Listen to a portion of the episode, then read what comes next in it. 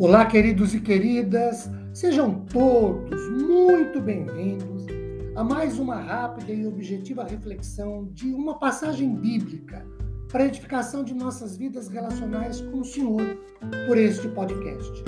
Meu nome é Ricardo Bresciani, eu sou pastor da Igreja Presbiteriana Filadélfia de Araraquara, situada na Avenida Doutor Leite de Moraes, 521, na Vila Xavier. É uma satisfação expor um trecho bíblico com todos vocês. Hoje, Colossenses capítulo 3, versículo 23. Tudo o que fizerem, façam de todo o coração como para o Senhor e não para as pessoas. Queridos, o que nós temos aqui? Eu quero destacar três coisas. Primeiro, nós temos que Paulo usa o pronome de indefinido absoluto invariável. Tudo ou qualquer coisa que se fizer ou não deixe coisa alguma que deve ser feita.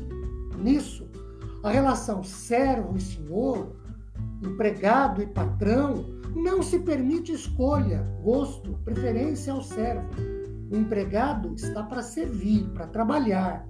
Segundo, nós temos, queridos, que este versículo 23 ainda está no contexto da relação empregado-patrão ou servo e senhor. E é oportuno observar que Paulo emprega dois verbos que no grego são distintos entre si: fazerem, fizerem ou fizerdes, façam ou fazer. Com isso e por isso, nós podemos ler: tudo o que você faz, trabalhe nisso. Ou faça as coisas com empenho, com dedicação, motivado, com entusiasmo. Em terceiro lugar, nós temos também, é, lembrando-nos que Paulo fala no versículo 22 que o servo de Deus deve fazer as coisas de coração, e ele repete isso aqui. No versículo 22, Paulo fala em temer ou respeitar, honrar ao Senhor. Aqui no 23, ele fala em fazer como para o Senhor e não para as pessoas, ou diz que tudo deve ser feito de coração, ou não por constrangimento, por obrigação, com pesar, mas de boa vontade.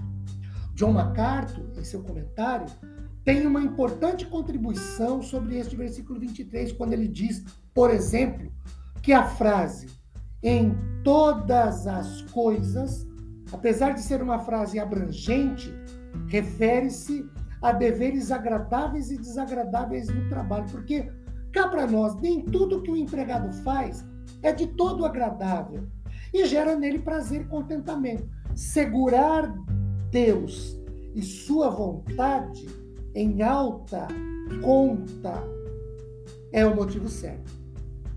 Eles estão a trabalhar de coração, colocando todo o seu homem interior no esforço, como para o Senhor e não para os homens, servindo seu mestre como faziam servindo o próprio Senhor. Meus queridos, que Deus nos abençoe poderosamente em manifestações graciosas a nosso favor, depois de refletirmos por alguns rápidos e objetivos instantes sobre esse trecho de Sua palavra. Com paz, consolo e conforto. Amém.